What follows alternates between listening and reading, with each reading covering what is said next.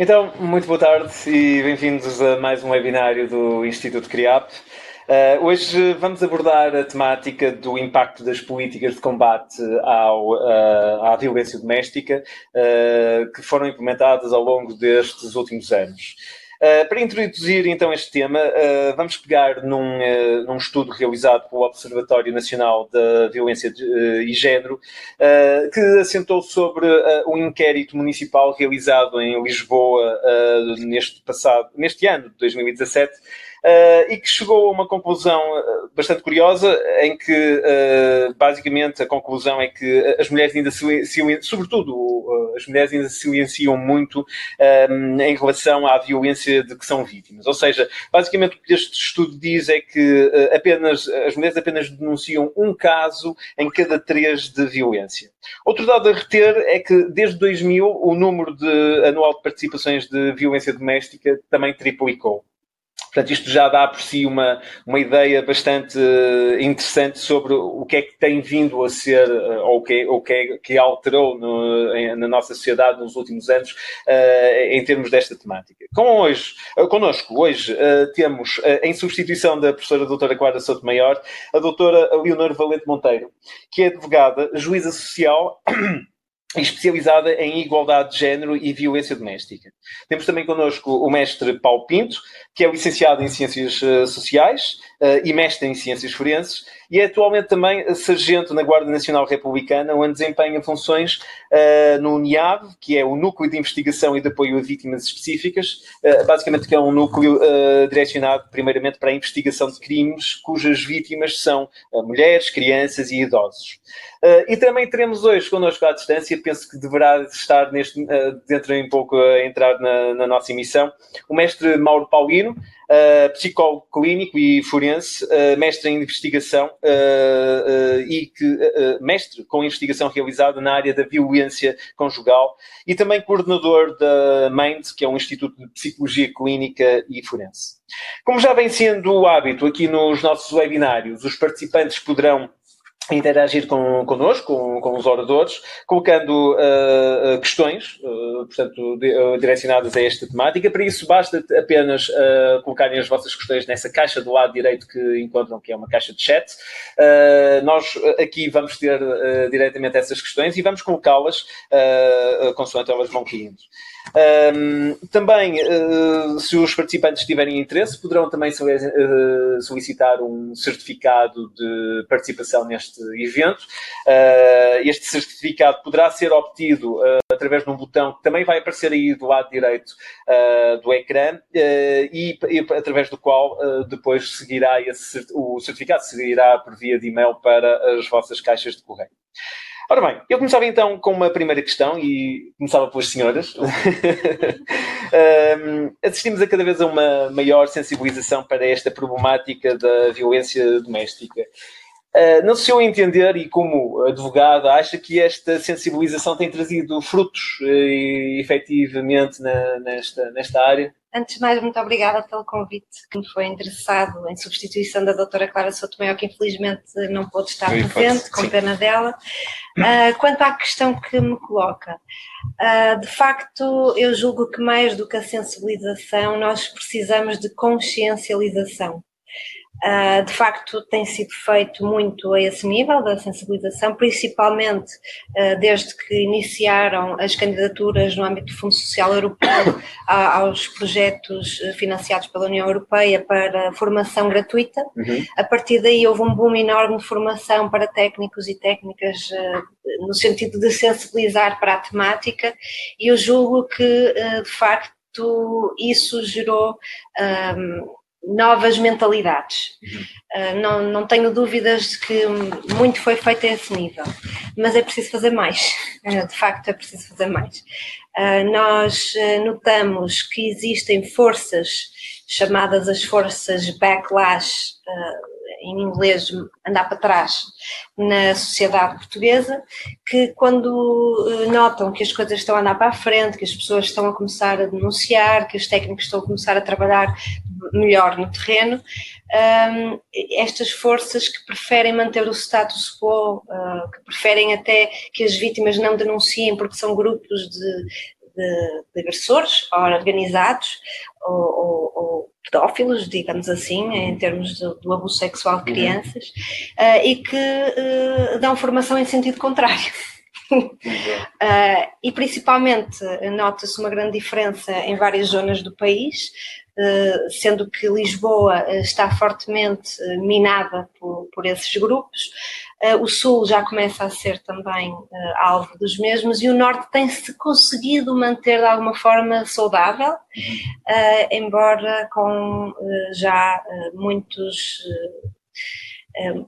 muitas modas no sentido de, por exemplo, atribuir a guarda partilhada uhum. uh, de forma quase um, automática, uh, sem olhar aos casos de violência doméstica existentes na família Sim. e sem uh, muitas vezes achar isso relevante ou até mesmo uh, ouço juízes a dizer uh, que isso agora é moda e que as mulheres agora colocam processos de violência doméstica porque querem é depois ficar com a guarda dos filhos. Uh, não, não olhando para isso como, como deviam olhar, não é? Uhum. no fundo, gera-se a ideia de que existem imensas falsas denúncias, uhum. tanto de violência doméstica como de abuso sexual de crianças, o que não é verdade. Mas, é mas existe ou, existem casos em que isso hipoteticamente, quer dizer, é mais residual? É tão residual como uh, os casos em que alguém diz que foi furtado para acionar o seguro uh, para receber uh, dinheiro por, claro. por joias que não desapareceram, por claro, exemplo. Claro, essas taxas estão estudadas, vão entre 2% a 5%. Okay. Portanto, na pior das hipóteses, estamos a uh, deitar por terra 95% de probabilidade daquilo ser real, real, e não estarmos a olhar para a coisa como deve ser. Deve ser, muito bem. Do ponto de vista da investigação, uh, o que é que modificou ao longo destes últimos, vá lá, vamos tirar 17 anos, desde é. 2000? Uh, Consegue-me dizer Sim, assim mais ou menos? Eu também quero por, começo por agradecer o convite e, e deixar uma boa noite e um olá a todos que nos estão a ouvir. Um, a investigação criminal, e, e, não só a investigação criminal, um, a forma como as forças e serviços de segurança se posicionaram no último, já nos finais do século XX e nos inícios deste século, foi uma mudança abismal. Aliás, todos nós hoje testemunhamos, testemunhamos um, um facto, estar aqui hoje um sargento da guarda a falar deste tema, por si só é revelador de que mudou alguma coisa claro. na forma como a, um, as forças de segurança, nomeadamente a Guarda Nacional Republicana, percepciona o problema. A título de exemplo, posso lhe dizer, um, nós, nós, e embora eu não esteja aqui e, esta, e tudo o que eu digo apenas me vincula a mim, mas uhum, uhum. Uh, a Guarda Republicana, quando eu, quando eu me alistei em 1998, uh, ela olhava para o fenómeno da violência doméstica como qualquer outra instituição pública que vivia e que, que vivia na, na, sociedade naquela altura. Era uma situação muito mais fechada, muito mais direcionada para o seu seio familiar, entre mulher e mulher não se mete a colher. Uhum, uhum. Uh, era, era, era frequente eu ouvir colegas meus uh, receber telefonemas frequente. Uh, ouvia com algumas vezes, sim, não vou dizer que mulher era muito frequente, mas ouvi, ouvi algumas vezes de, as, as mulheres a ligar, isso metia-me alguma confusão, até pela, pela minha formação académica, as mulheres a ligar a dizer uh, o, meu marido, o meu marido diz que me vai bater, e eles diziam, então ligue-me quando ele, quando ele o bater, porque até lá não é crime. ou seja, bom, Uh, sinais dos tempos e as coisas foram mudando uh, e para bem, é como disse a doutora Leonor e bem, uh, ainda, ainda temos que fazer a caminhada. A Guarda Republicana começou e instou uma caminhada muito, muito interessante. Nós, por força da alteração da Lei de Organização da Investigação Criminal, no ano de 2001, um, obrigou a criar uma estrutura de investigação criminal em cada, em cada força e serviço de segurança. Uhum. A Guarda Republicana criou então a, a chefia de investigação criminal e o seu general comandante-geral na altura, e bem, em boa hora o fez, decidiu criar um projeto um projeto direcionado eh, em exclusivo para as mulheres e para as crianças, enfim, para um grupo muito específico de vítimas que, face à sua condição, possam estar especialmente vulneráveis ao crime. Na altura, o projeto chamava-se NUMUM, Núcleo Mulher Menor. Um, fomos, fomos buscar uma boa prática que era, que era então materializada, ainda hoje se mantém, na nossa vizinha Espanha, uhum. as equipas Mulher Menor. Eu peço uhum. pelo meu mal espanhol, mas eu penso que até que eu uma coisa assim, um portunhol assim. As, as equipas morreram menor. Portanto, nós uh, verificou-se na altura o, o, oficial que estava, que estava na altura responsável por, pela implementação de algumas medidas e, como eu disse, foi então que em 2002 o Sr. General Comandante mandou, mandou então, tomou a decisão de, de se criar esse projeto. Esse projeto uh, ganhou, ganhou corpo efetivo em 2004 uhum.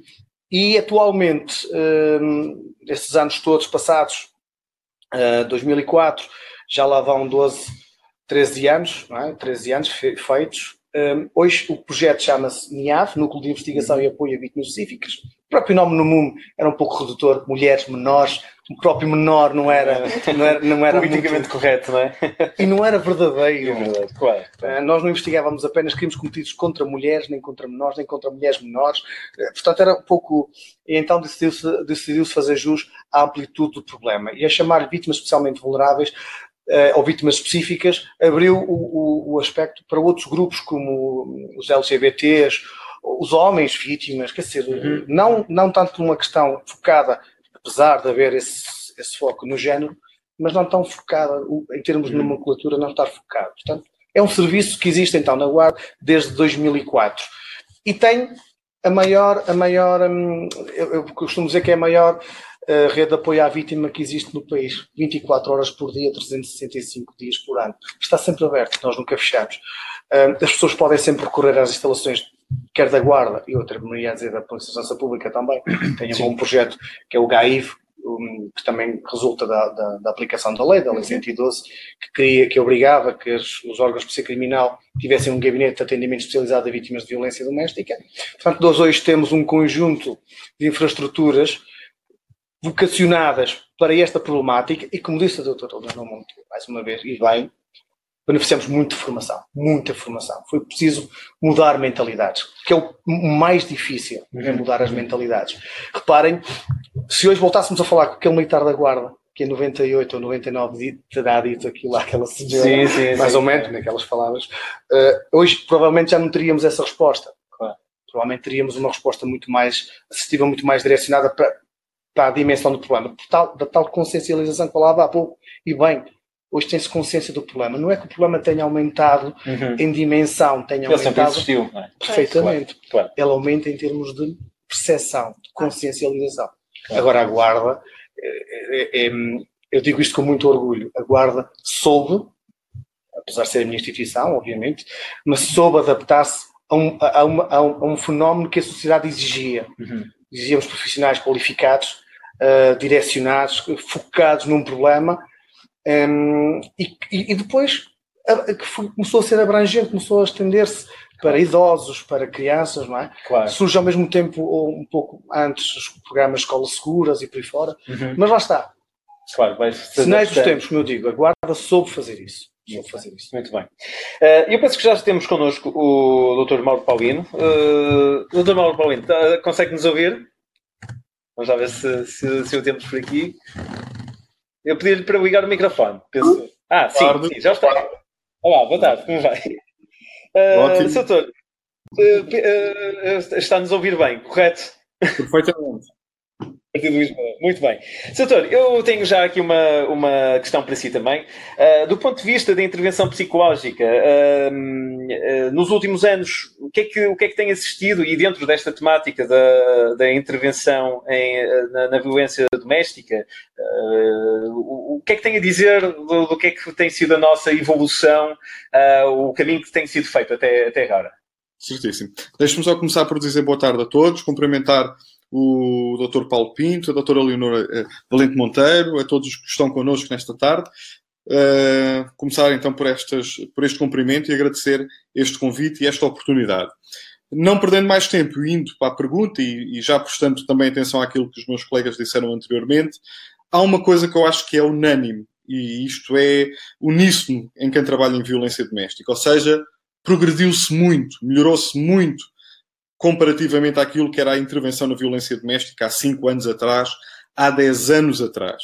O que é que me assusta neste discurso? É que este discurso, sobretudo, se calhar até do ponto de vista político, possa fazer com que não se caminhe o que ainda há para caminhar na violência doméstica. Ou seja, sim, os polícias têm muita formação, mas pontualmente ainda vão chegando à casa-abrigo mulheres que foram cinco, seis vezes à esquadra porque o militar ou porque o agente disse: olha, vá para casa que ele está, está nervoso, mas amanhã ele já, já está mais calmo. Continuamos a ter outros profissionais que não têm a sensibilidade ou a formação para fazer uma adequada avaliação de risco e estabelecer adequadamente um plano de segurança para que a mulher e aqueles filhos não sejam colocados em risco continuamos a ter os tribunais, como já disse a doutora Leonor, a, a ignorar a violência doméstica em situações de regulação das responsabilidades parentais, achando, e perdoem-me a expressão, achando estupidamente que ele pode ser um péssimo marido, mas um ótimo pai. E, portanto, como se a criança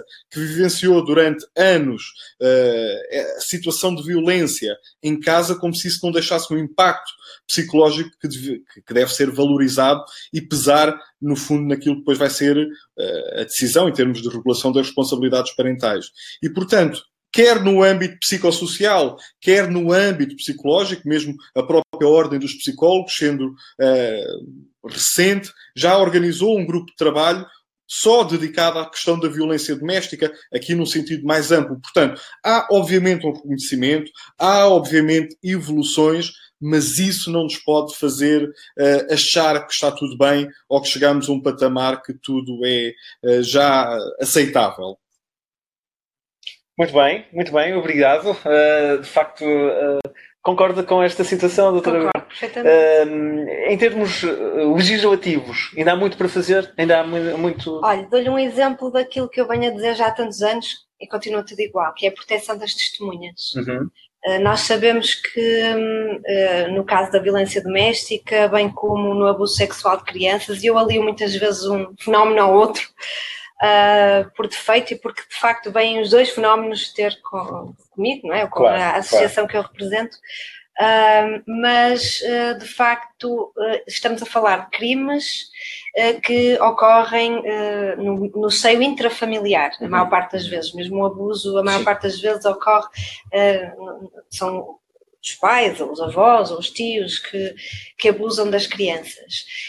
E, portanto, as testemunhas que nós vamos ter são ou familiares, pois. ou amigos, Uh, próximos, até vizinhos que vivem no mesmo prédio uh, que o agressor ou que o abusador. Uh, e, portanto, a lei de de proteção de testemunhas que nós temos é arcaica. Portanto, tem mesmo que ser alterada de forma a que possamos dizer a estas pessoas: não há problema nenhum, vocês podem ir uh, testemunhar em tribunal, que o agressor não vai saber quem vocês são. Uh, não temos ainda um sistema que nos permita fazer isso de uma forma eficaz, uhum. porque, porque o sistema é muito complexo. Para conseguirmos ocultar a identidade, uh, podemos até ocultá-la até determinado ponto, mas depois já não conseguimos ocultar mais. Portanto, não dá. Não dá, claro. Não dá. Claro, claro. Ou, seja... ou esperamos que as pessoas uh, aceitem e assumam o risco que, que podem correr com, com o seu testemunho, ou então temos que acreditar que os tribunais vão, com o testemunho da vítima e de pouco mais, uhum, uhum. decidir uh, conforme devem decidir. É? Claro. Uh, o que não é fácil. Uh, quer dizer, imagino que as pessoas, para tendo em conta esse risco, se calhar só mesmo numa situação muito de, de limite é que eventualmente.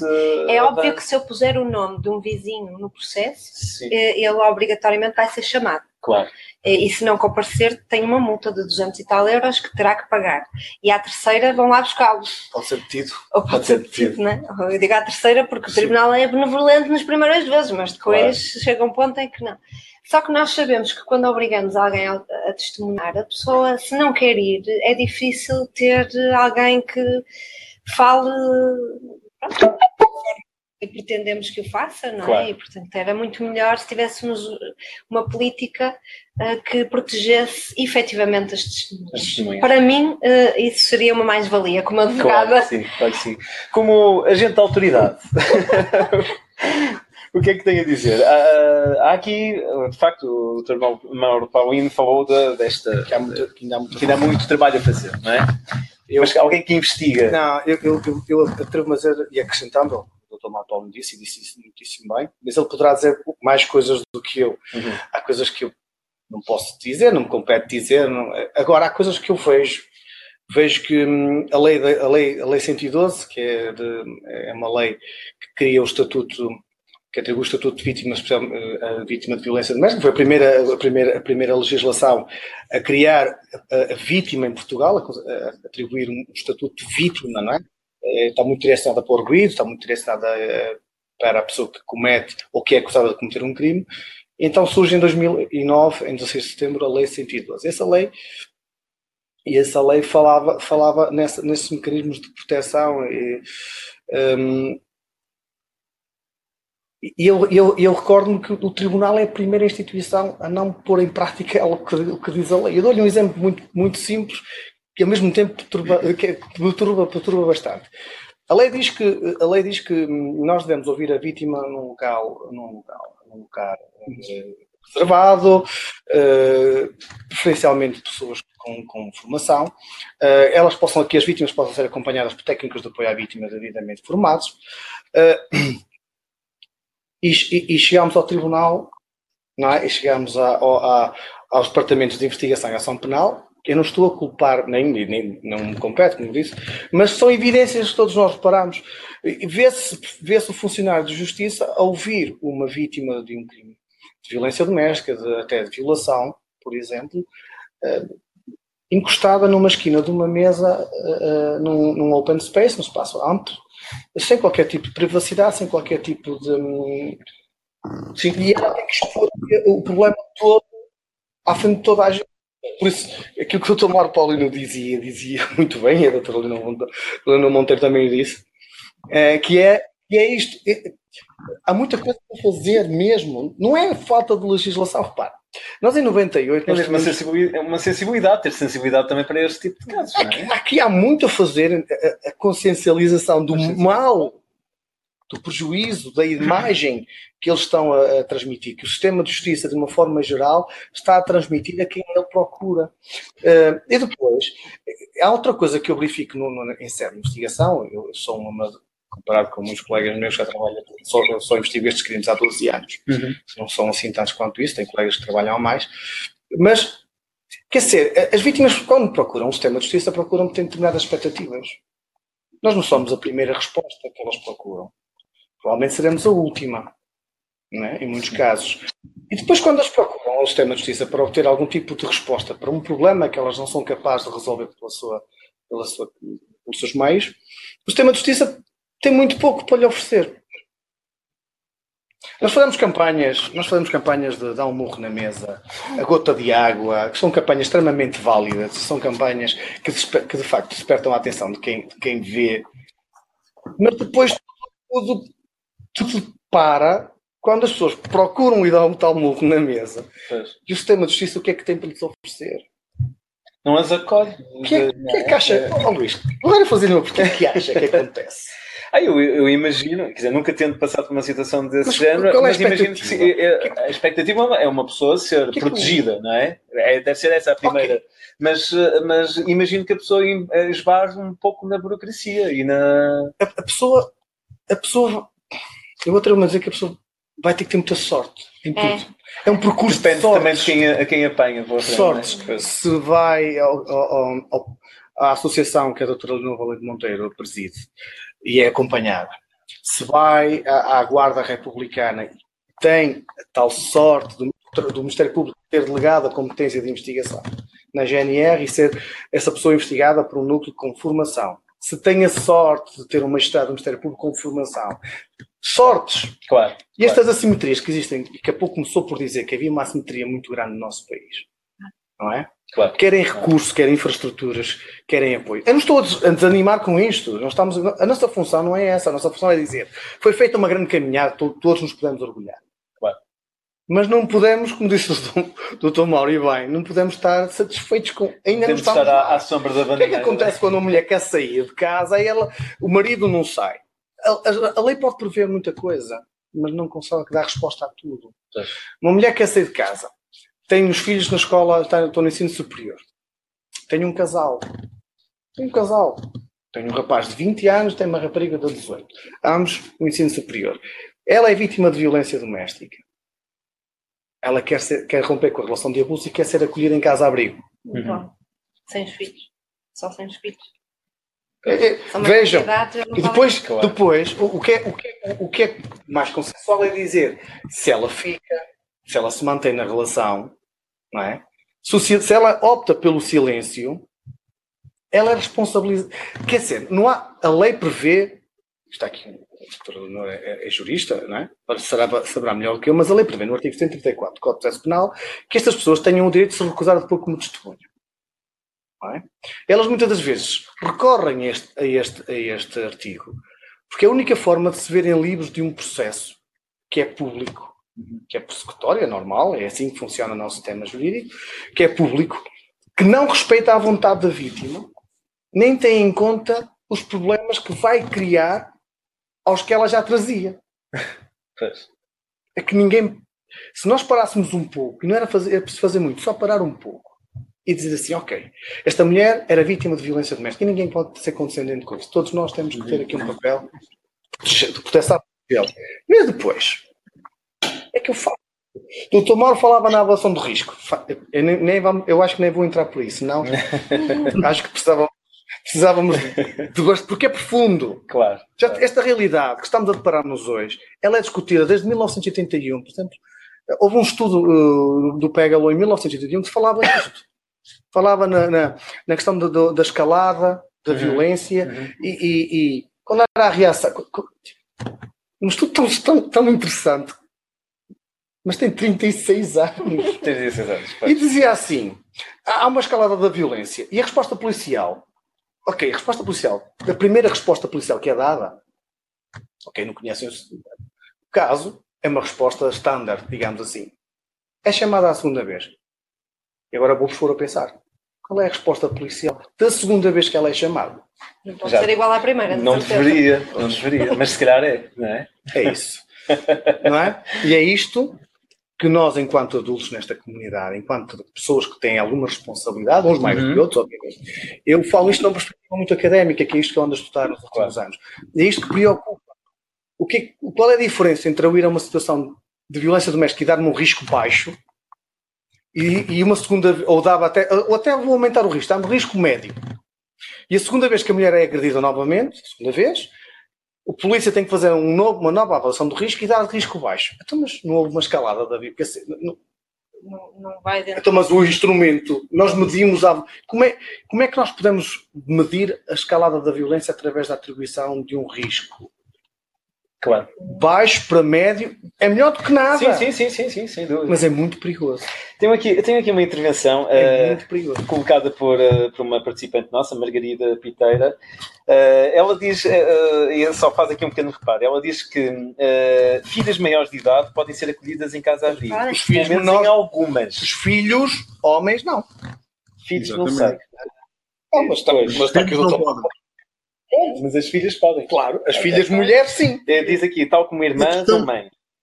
Não existe limite de idade para acolher vítimas do sexo feminino. Não, não existe. Tem razão. Mesmo acontece com filhos do sexo filhos. masculino, o que representa de facto uma, uma grande lacuna. Isso, pronto, então ela, exatamente, é exatamente isso, isso. que a nossa ouvinte estava a dizer. Claro. Mas não é só filhos. Muitas, nós temos, nós às vezes esquecemos que há pessoas que têm, que têm a seu encargo terceiros, uhum. pais, sogros, irmãos. Que, e animais domésticos, por exemplo? Domésticos. Eu estou a apontar para aqui. Como, né? uh, animais domésticos, coisas tão. E há pessoas que não se desvinculam dele. Ah, e sim, porque abriam? E porque abriam? E claro, claro. E porque é que têm que ser descansados? Nós temos que pensar do ponto de vista também social. Eh, cada, cada uma das pessoas que é acolhida em casa-abrigo, a Segurança Social paga um X a essa IPSS. E há situações que, se o agressor estivesse devidamente controlado, a pessoa nem precisaria de, estar integrada, por exemplo, numa casa-abrigo, e esse apoio social que está a ser pago à IPSS poderia ser uh, canalizado para a autonomia dessa família ou desse, desse agregado familiar sem as pessoas terem que estar necessariamente a passar por uma institucionalização. E, portanto, não podemos querer fazer um fato à medida que sirva a todas as pessoas quando todas as pessoas não são iguais, cada caso traz suas particularidades, como, como falava o Dr. Paulo Pinto, não é? Pessoas em cargo, filhos do sexo masculino uh, maiores de idade que não podem ser acolhidos, animais de estimação, e portanto, acho que isto tem que ser pensado até do ponto de vista económico. Existem estudos que demonstram os custos elevados que a violência doméstica traz para a sociedade, até porque sabe que as vítimas de violência desenvolvem muitas vezes, fruto da, da, do impacto da violência, uma menor capacidade de trabalho, baixas mais recorrentes, uma incapacidade laboral temporária muito mais frequente porque estão a ser vítimas de violência doméstica e, portanto, há aqui também uma questão económica que deveria ser, ser pensada. Só para acrescentar, uh, noutros países uh, não se põe em causa a veracidade daquilo que a vítima alega, uhum. como aqui. Aqui nós partimos do princípio que tem que se averiguar para pois, uh, se pois. provar se houve ou não. Claro, e como claro. se parte do princípio da inocência, uhum. é a vítima que tem que sair de casa. Pois. Ora, se pudéssemos fazer ao contrário e o ónus da prova inverter-se e ter que ser o arguído a, a ter que provar que não cometeu crime, como existe mais cível e não tão criminal nós uh, teríamos o que acontece noutros países, que é a vítima até nem tem que recorrer ao, ao, ao Tribunal Criminal, vai diretamente ao Tribunal de Família uhum. e diz: uh, Eu estou a ser agredida, portanto, uh, por favor, atribua uma casa de morada de família para eu poder viver em paz. Pois. E ele é retirado da casa de morada de família. Mas isto, é esse, há um modelo na Áustria, que é um modelo é, austríaco. Nós temos, nós temos algumas São medidas. medidas de polícia. São medidas de polícia e nós temos medidas dessas muito no trânsito. No trânsito o indivíduo que conduz, que conduz, que comete o crime de condução sob efeito álcool. Ok? Uh, há a questão do flagrante delito, é certo. Uh, e, e, na violência doméstica pode não, não, não ser, não ser enquadrar a questão da flagrante. Um artigo que pode Mas o, ter sem fazer é o artigo 30, é o artigo 30 da Lei 112 que prevê isso. Mas portanto, estava eu a dizer que no, no Código da Estrada, todos nós somos condutores, e estivemos sob efeito, sob a influência do, do álcool, portanto, a partir de uma taxa superior a 0,5, ah, nós somos notificados e somos inibidos de conduzir. Uhum. Ok? 12 horas. Okay. Isto é, é a polícia a impedir-nos de, de, nós exercermos um direito. Porquê? Porque é preferível isso do que prender. No nosso ordenamento jurídico, e corrija-me se eu estiver errada, por favor, nós permite, permite mais, permite deter, permite privar alguém da liberdade, uhum. mas não permite, por exemplo, um, uma, uma intervenção intermédia, ou seja, de limitar o acesso à moradia, à morada de família, nem que fosse por 72 horas, até que nós possamos ver o que é que está a acontecer. Né? Pois. Claro que teríamos que arranjar. Uma mais do que as 72 horas. não, mas, começar, mas começaríamos por aí. Sim, já depois, não era mal. Depois. Mas já existem mecanismos na Lei 112 não, que permitem deter o arguído. Mas deter, está a ver? Para a apresentação, para a aplicação de uma medida de coação que pode ser a do afastamento. Mas, mas, o que eu discuto é, é, é algo mais. Mas porquê que temos que de ter. Não é preciso é ter, partindo, do, partindo do pressuposto, do pressuposto do, da presunção de inocência, ok, ninguém está, não vamos privar ninguém da liberdade, mas dê-nos algum tempo, arranjar um sítio para este senhor ficar. Há outro fenómeno associado, associado o Dr. Mauro fala muito nele também, que é a, a violência filoparental, certo? É assim que diz. Exatamente. Sim, sim. É outro fenómeno que está a acontecer, que está a ocorrer, e é provocado pela resposta que o sistema de justiça traz que é ineficaz, que é pegar no agressor para aplicar-lhe uma medida de coação de proibição de contactar com aquele agregado familiar, portanto tem que ser de casa, e para onde é que ele vai? Por norma, para casa dos pais. São vítimas especialmente vulneráveis é a razão da idade. Claro. Ou de outros familiares. Aquilo que o Dr. Mauro falou há pouco, de pegar nesse valor monetário e investir na reabilitação, na resocialização deste agressor, que foi identificado em tempo, tempo útil, a vítima sinalizou, e o sistema de justiça perde o seu tempo, que é necessário, obviamente, para o provimento da verdade. Ninguém está aqui a pôr em causa os direitos, verdades e garantias das, das pessoas de, de ter uma, uma, uma, investigação justa e adequada. Não é isso que estamos a discutir. Estamos a discutir coisas de valor maior, eu acho, que é o valor da vida, o valor da, uhum. da, da, da segurança, da liberdade, de poder fazer, não é? Da opção. Eu, eu coloco a questão, eh, eh, que números é que nós temos, ou que estudos é que nós temos que nos permitam dizer que a reabilitação é, é possível de se fazer em agressores, por exemplo, no caso, é possível fazer e uh, que tempos é que temos para fazer uma reabilitação de, desse género? Quantas é que são postas lá? Exatamente. Não é só os mecanismos, é preciso que o Ministério Público decida que esta pessoa tem que ir para, para, para um PAPD, que é um programa de agressores de violência doméstica, uhum. atribua uma suspensão provisória do processo que é um mecanismo, mas a doutora se calhar saberá melhor que eu. Sim, a suspensão provisória de processo é, é, é, como que numa fase, na fase inicial do processo, uhum. na fase de inquérito, se suspenda processo, portanto não é arquivado, é suspenso, suspenso. Uhum. embora muitas vítimas achem que foi arquivado porque ninguém lhes explica de uma forma claro que elas entendam, uh, é? que elas entendam. Uh, e portanto durante a suspensão do processo são aplicadas injunções ao arguido que ele tem que cumprir, uhum. nomeadamente a, a, a frequência okay. em programas para agressores, que é a Direção-Geral de Reinserção Social e Serviços Prisionais que aplica, uhum. e que durante, por exemplo, 18 meses, uh, aquela pessoa tem que frequentar esse esse, programa. Sendo que se durante esse período não existir nenhum novo facto eh, criminoso, sim, sim. ou não for dado a conhecer ao processo, que também acontece, existirem novos factos e a vítima não dar conhecimento claro. ao processo, um, se, e caso tudo corra bem, o processo aí sim, é fim das esse tempo Sim. é arquivado. Uhum, uhum. Nós, a Associação Projeto Criar, eh, como verificou que durante essa fase havia falhas, uhum. Eh, estamos neste momento a ser financiados pela Secretaria de Estado para a Cidadania e Igualdade de Género para monitorizar suspensões provisórias de processo. Ah, e neste momento estamos a dar conta de novos factos ao processo antes disso, explicamos às vítimas em que é que consiste a suspensão uhum. e, e, também uh, monitorizamos para, para ter. E, e, em paralelo ao PAVD temos um programa que se chama os GAVI uh, para, para vítimas de violência doméstica. Portanto, porque, porque achávamos que não fazia sentido durante a suspensão provisória do processo estar a trabalhar o arguído e não se trabalhar a vítima claro, psicológica. Claro, claro, e, portanto, claro. criamos um programa que corre em paralelo ao, ao PAVD e estamos a aplicá-lo, uh, chama-se o programa MOR+. MOR+, ok. Uh, MOR, M-O de monitorização, R é de reestruturação. O mais é tudo aquilo que a associação já dava e que continua a dar, caso seja necessário. Eu fiz um estudo, eu fiz um estudo onde avaliei 1660 casos no meu doutoramento, fiz um estudo desses, e o que é que nós fizemos? Nós acompanhamos as reentradas. Casos de violência doméstica entre 2010 e 2013. Reentradas? Reentradas no sistema justiça, não reincidências formais do artigo 74 do Código Penal, que tinham que ser condenados e voltar a ser. Só reentradas. Ou seja, era aquela situação em que tínhamos uma pergunta de base de início que era: será que o sistema de justiça contribui para as cifras negras? Ou seja, a forma como nós respondemos ao problema da violência doméstica, será que afasta as vítimas? Porque a resposta que estamos a dar não é aquela, aquela aspecto. Exatamente. Então, para responder aos números. Uhum e foquemos-nos só em apenas, nestes 1.660 casos, apenas 230 foram alvos de suspensão provisória do processo. O que é estranho.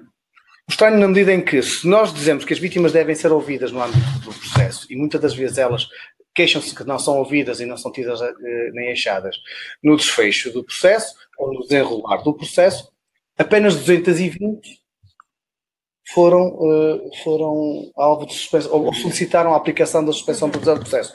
Isto é, no caso da violência doméstica, a suspensão provisória do processo é, tem que ser requisitado, tem que ser solicitado pela vítima. Não, não o Ministério Público Sim, pode propor. Pode propor, mas ela tem que aceitar. Ela tem que aceitar e perceber o que se está Exatamente. a passar, que muitas vezes não percebe. É, é, é, a diferença dos outros. Os outros, o Ministério Público rege e faz. A violência doméstica, ela, ela tem, tem um papel ativo. E a suspensão provisória do processo, em teoria, é excelente. Sim, eu inicialmente não concordava, mas depois de, de, pronto, de, de trabalhar, de começar a, a, a, comecei a achar que a suspensão provisória de processo é uma forma de um, muitas vítimas que chegam a nós e dizem que querem desistir do processo uhum. e dizer, calma, há uma forma que não é uma desistência, mas é uma forma de ter a certeza. Podemos trabalhar. É, e durante esse período de tempo. Podemos trabalhar. Porque, porque se o Código de Processo Penal prevê a intervenção e a reabilitação do agressor, ressocializá-lo para que ele volte do, do agente, para que sim, ele volte sim. a ser um agente ativo na comunidade, nós temos aqui uma oportunidade que é criada pelo sistema, não é? Portanto, temos aqui a possibilidade de pegar nesta pessoa, sujeitá-la a um programa. Agora, é aqui que começa o problema, eu penso. Há muito estudo sobre a avaliação dos programas, se são úteis, se funcionam, se não funcionam, qual seria o melhor programa, um modelo de luz, um, enfim, não vamos discutir, não é esse o objetivo, mas perceber que há aqui uma oportunidade criada pelo sistema de justiça para reabilitar o, o, o agente, o agressor, uhum. e que se perde. Ou seja, nestes 230 casos que foram monitorizados, quantos é que já julgam que foram monitorizados? Porque a grande, a grande questão que se colocava, e eu partia desse princípio, é que todos os casos que fossem de suspensão provisória do processo eram todos eles monitorizados pela DGRSP. que é o acrónimo para uhum. Sanjal de Reação e Serviços Prisionais. Não. Hum. Não são todos monitorizados. Só aqueles.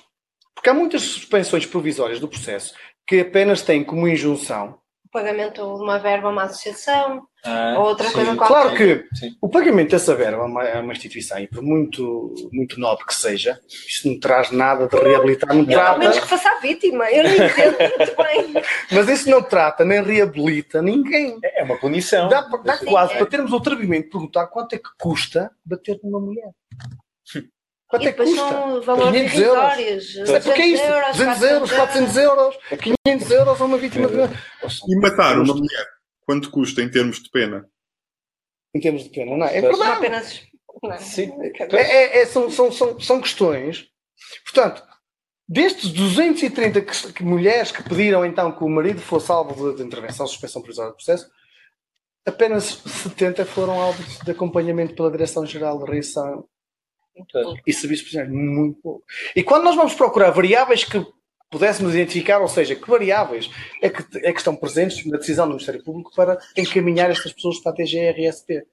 Nós poderíamos logo à partida, sei lá, consumo de substâncias psicoativas, não é? álcool, drogas, um, ou outros comportamentos, mas pelo menos estes dois parecem-nos, aliás, toda a literatura uh, escrita uh, no mundo anglo-saxónico, não só, refere isto. Uhum, uhum. Não. Mas também aqui. 50% das pessoas que não são encaminhadas Sim. têm dependência.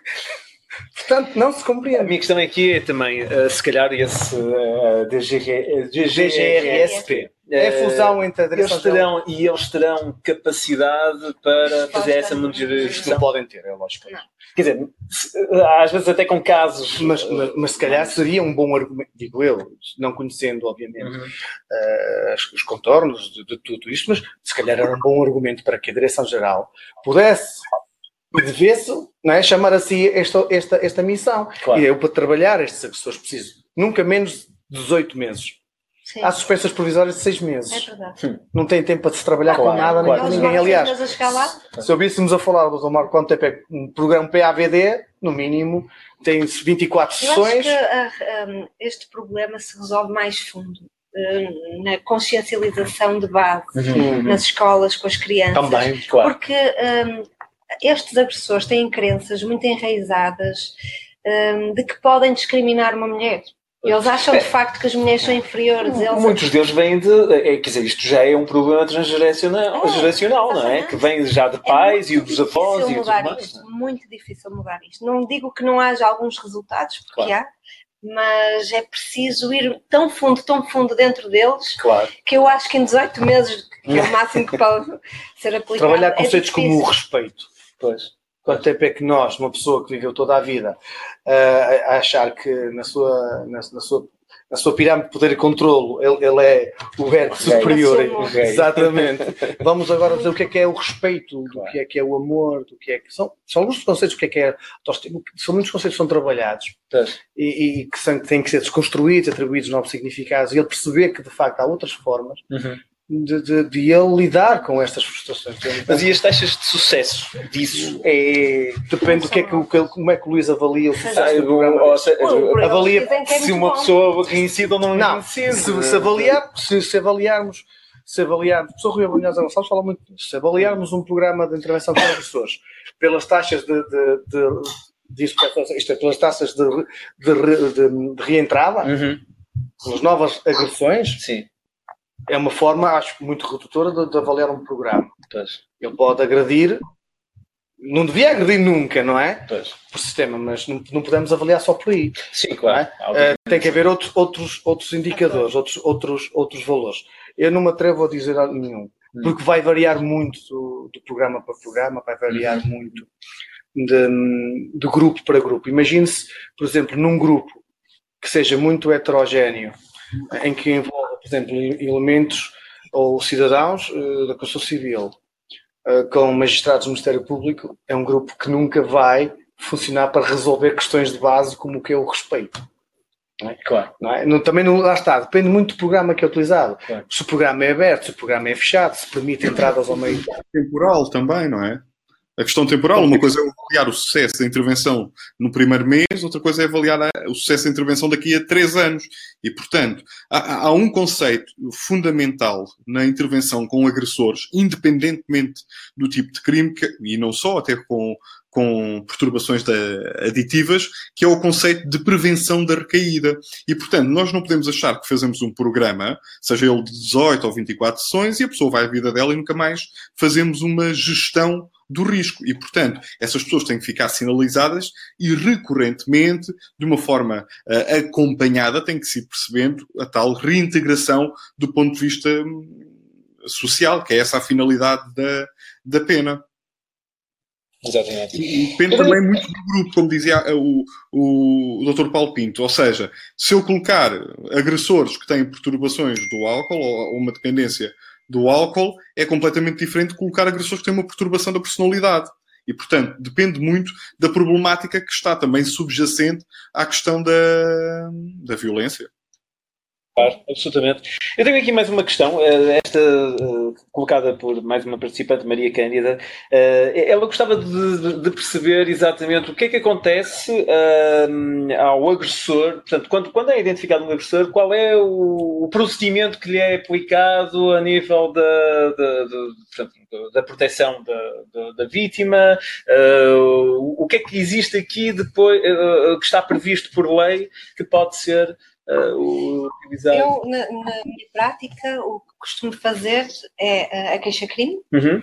Portanto, faço a queixa-crime, não, não é a vítima que vai à polícia apresentá-la, eu própria a faço, portanto, uhum. trabalho com a vítima os factos todos que ocorreram durante o período de tempo que ocorreram Sim. e depois damos entrada da queixa-crime diretamente no Ministério Público. Uhum. Nessa queixa-crime posso já pedir a aplicação de medidas de coação, coação. nomeadamente afastamento ou o uhum. que seja. E normalmente junto uma avaliação de risco. Ah, okay. Faço um, o DASH, que é um, um, sistema de avaliação de risco, uh, para também quem recebe uh, a queixa poder uh, perceber e avaliar. A, a, polícia agora tem um sistema diferente. É muito parecido com o DASH. É parecido. Avalia em três fases, baixo, médio e elevado. Pronto, é o... o DASH é low, medium and high. High. é, mas o DASH é muito parecido. Aliás, ele, é, ele, ele, tem, ele vai buscar vários ele foi desenvolvido pelo Minho, mas, ah. mas está disponível na internet. Sim, está. Pesquisar. No e... site do Ministério Público está o instrumento que a polícia utiliza para avaliar o risco, o nosso. No site do Ministério Público. Depois, se a medida de coação não é rapidamente uhum. um, aplicada, uh, insistimos claro, com requerimentos é atrás de requerimentos para tentar que ela seja o mais rápido possível. Nesse momento, nesse momento a, vítima é colocada numa casa de abrigo? Depende depende muito da situação. Pode... Pode haver situações em que é necessário, ou ela vai para, ou fica na hum. mesma casa com o agressor, também pois, acontece. Pois, mas isso, mas, acontece. mas isso leva muito claro, ao risco, não é? Normalmente, depois a partir daí é é começa problema. Pois. Ou começa outro problema. O tribunal precisa de ouvir a pessoa. Se estiver acompanhado por uma instituição que lhe possa dar outra morada, possa fazer a ponte entre a morada, a correspondência, manda a correspondência para, para, este, para este local e depois entra em contato com a vítima. Uhum. Há sempre estratégias para nós conseguirmos um, fazer com que a vítima seja, esteja mais segura. Se for na polícia, um, lá está, é um. É, é, a polícia tem a obrigação, não é? No menor prazo possível. A lei mudou, a lei, a lei, a lei, a lei 112 mudou isto estou no artigo 29 que e no artigo 29A, que a partir do momento que, que um órgão criminal tenha conhecimento da prática crime, tem que comunicar imediatamente ao Ministério Público. Uhum. O Ministério Público pode ou ficar com o processo ou determinar ao OPC, num prazo de 70 OPC, é um acrónimo para órgão de polícia criminal, uhum. possa, uh, num prazo, uh, uh, no menor prazo possível, mas sem esteja a 70 horas, possa produzir prova, uhum. para que possa tomar uma medida, possa aplicar medidas de coação. Agora, aqui é que entra a sensibilidade. E a prova é, por exemplo, a prova é ouvir a senhora. É. Okay. Por exemplo, basicamente. Por isso é que. Por exemplo, que é obrigatório na sequência da apresentação de queixa na medicina legal. Sim, também. Sim, obviamente. É, é, o encaminhamento, as notificações. O processo de violência doméstica é um processo muito tenso. Ou seja, É um processo muito denso na medida em que, para além do auto de violência doméstica que é um modelo padronizado, uhum. todas as polícias usam esse modelo, uhum. ou seja, pode não ter graficamente igual, mas recolhe-se o mesmo número de elementos. Sim. Se tem filhos, se não tem filhos, se consome bebidas alcoólicas, não.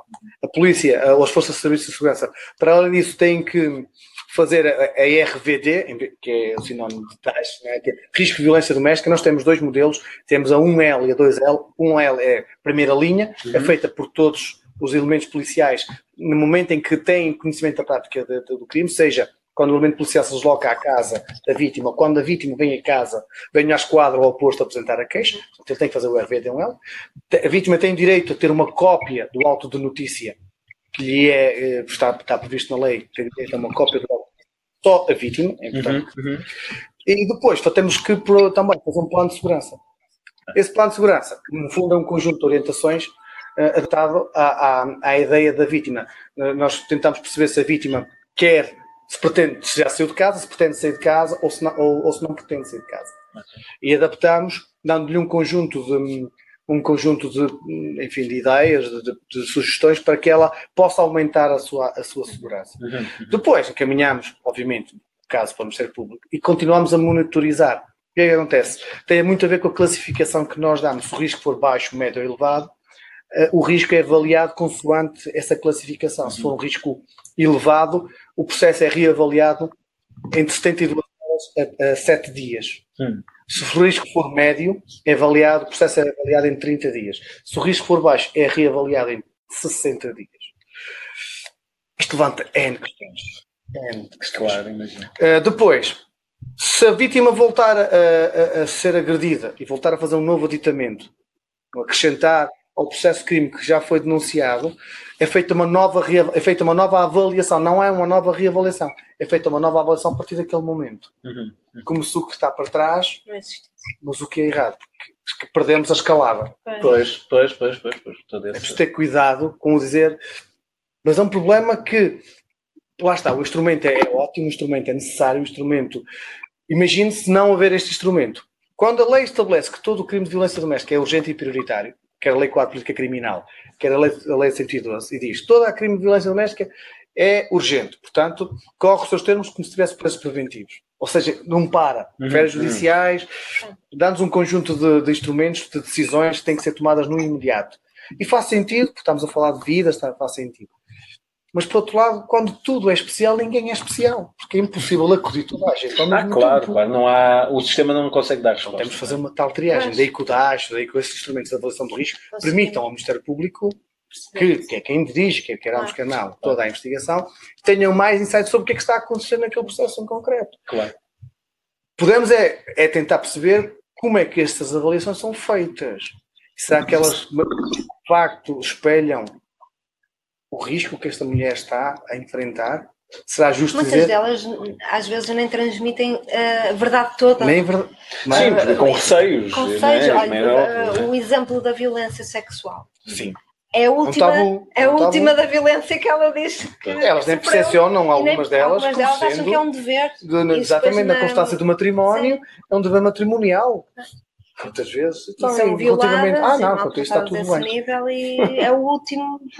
é verdade. É a última das situações. Aliás, nós abordamos, esse, abordamos, sabendo isso, nós abordamos com, com alguma cautela, com alguma prudência. É. Mas lá está, para dizer, para dizer à senhora que se, se, se tivermos que fazer uma denúncia, uh, ele é, é, é resume-se a isto: o agressor é o último a saber. Pois.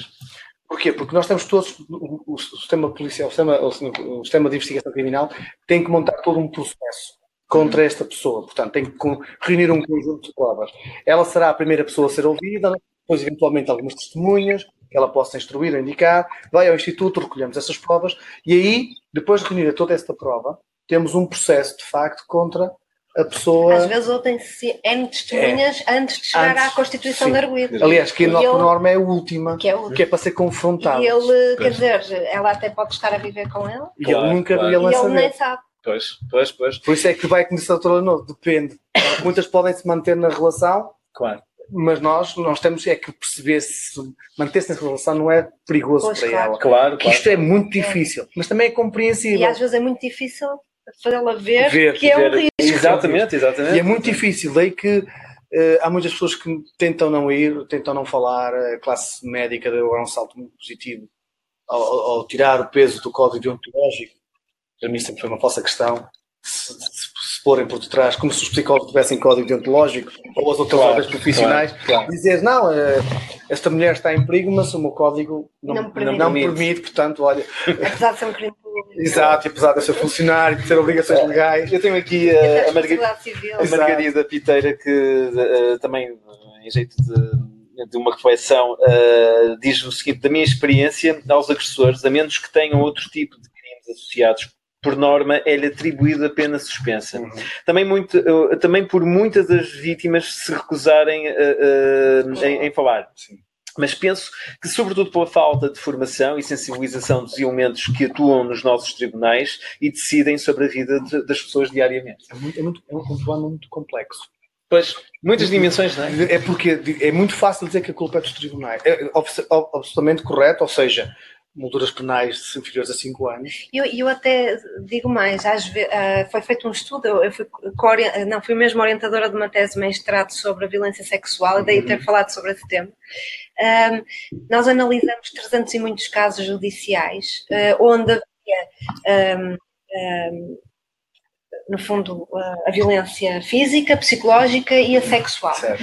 E o código, o código não, o artigo 152 do, do Código Penal diz que se, se houver um, violência sexual e se houver um crime eh, que puna mais do que o de violência doméstica, é sobre esse crime que, ela, que, que a pessoa tem que ser punida. Uhum. Portanto, o que é que aconteceria? O que, é que deveria de acontecer? Ser punido por, ser punido por violência doméstica uhum. e por violação. Pois, Haver dois crimes. dois crimes. Nestes processos todos que vos falei, só num é que o Tribunal, uh, de facto, considerou dois já, crimes e onde houve pena de prisão efetiva. Exato. Ele foi preso porquê? Porque eram dois crimes. Claro. O cúmulo jurídico foi superior a 5 anos. foi superior e ele acabou pois. por ser. Porque em Portugal, se, se, a moldura penal for inferior a 5 anos, se for condenado. É pena suspensa. Se for primário, obviamente. É inacreditável como algumas mulheres dizem ter sido violadas durante a constância de casamento, vezes e vezes sem conta, e são só punidos por violência doméstica sem uh, atender ao, ao, crime de violação.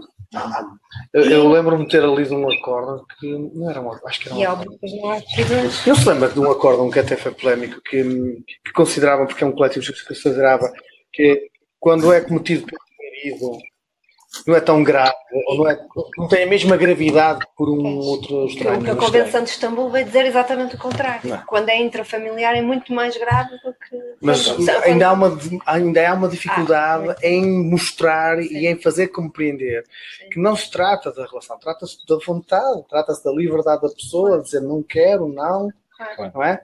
Tenho o direito de, claro e, e de fazer respeitar isso. Nós somos muito rápidos a retificar as mas se isso fosse cumprido, muitos do, dos casos de violência doméstica dariam penas de prisão, de prisão efetiva. Mas já se vê mais.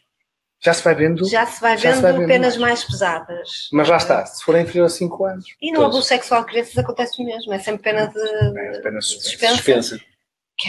Que atribui-se muito à criança a confabulação e a ideia de que ela está a inventar. Que mas está para haver pena tem que ter havido prova. Pois, claro. Então aí já é uma, não é uma confabulação. Ah, dá uma ideia que eu faço agora o papel dela. Ah, mas aquilo não foi. Não, não é. ela depois esquece, cuidado. É, Doutor Mauro, Doutor Mauro uh, tenho, dizer alguma consideração em relação a isto que estamos aqui a falar? Não, eh, apenas sublinhar, e falámos há pouco, a doutora Leonor falou da Convenção de Istambul, e hum, é uma convenção que, lamentavelmente, se calhar muitos das, dos decisores judiciais desconhecem essa própria convenção e remetendo inclusive para a questão da regulação das responsabilidades parentais, que diz claramente que uma das circunstâncias agravantes é a violência doméstica ter sido exercida contra ou na presença da criança. E, portanto, basta ter sido exercida na presença da criança para se figurar como circunstância agravante e fazia todo o sentido que isso se refletisse depois na decisão em termos de regulação das responsabilidades uh, parentais. Porque, infelizmente, uh, quando falamos em violência doméstica, Obviamente que fala-se da mulher vítima, mas quando vamos olhar para as estatísticas dos acolhimentos feitos em casa de abrigo, a principal vítima que é acolhida são os filhos que acompanham as mães para uma casa de abrigo. Em, em, em, média, uma mulher chega à casa de abrigo com dois, três filhos e, portanto, são muitas crianças a ser expostas a este fenómeno que exigia uma resposta muito mais célere e, e eficaz. Mas para termos uma resposta mais célere e eficaz, vamos voltar ao início da nossa conversa. Falta formação e, por outro lado, falta recursos humanos que permitam cumprir com este, com este requisito do, de um crime urgente, que não parem férias judiciais, etc. Só para acrescentar, já tive um juiz que, que, na minha cara me disse que a Convenção de Istambul não lhe interessava para nada, que nunca iria ler. Uh, que não, para ele isso não era. Isso foi dito. Foi dito isso está gravado cara. em ato, está gravado. Não, por acaso foi depois do, do ah. julgamento acabar, depois das minhas alegações, eu disse: oh, o doutor tem que ler a Convenção de Istambul. E ele virou-se para mim na cara e disse: Eu não vou ler essa convenção porque a mim isso não me diz nada. Ou, dizerem que podem fazer mais queixas no Conselho Superior de Magistratura, que isso não mete medo nenhum e, portanto, continuam a fazer aquilo que querem da forma que querem. Pois é isto. Enfim.